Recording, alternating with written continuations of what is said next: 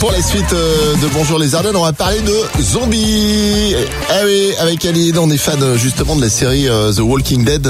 Et si vous êtes comme nous, eh bien, c'est tant mieux. Et oui, les fans de Walking Dead et toutes les séries hein, qui mettent en scène des zombies, ben, vous êtes chanceux puisqu'une étude insolite a démontré que les personnes qui regardent souvent des séries et des films de zombies étaient moins impactées psychologiquement et mieux préparées à la crise du Covid. Alors c'est un étudiant chercheur hein, de l'université de Chicago qui a étudié la question et il a comparé le début des films à ce qu'on vit actuellement et tous les scénarios commencent par une pandémie hein, qui transforme les malades en zombies.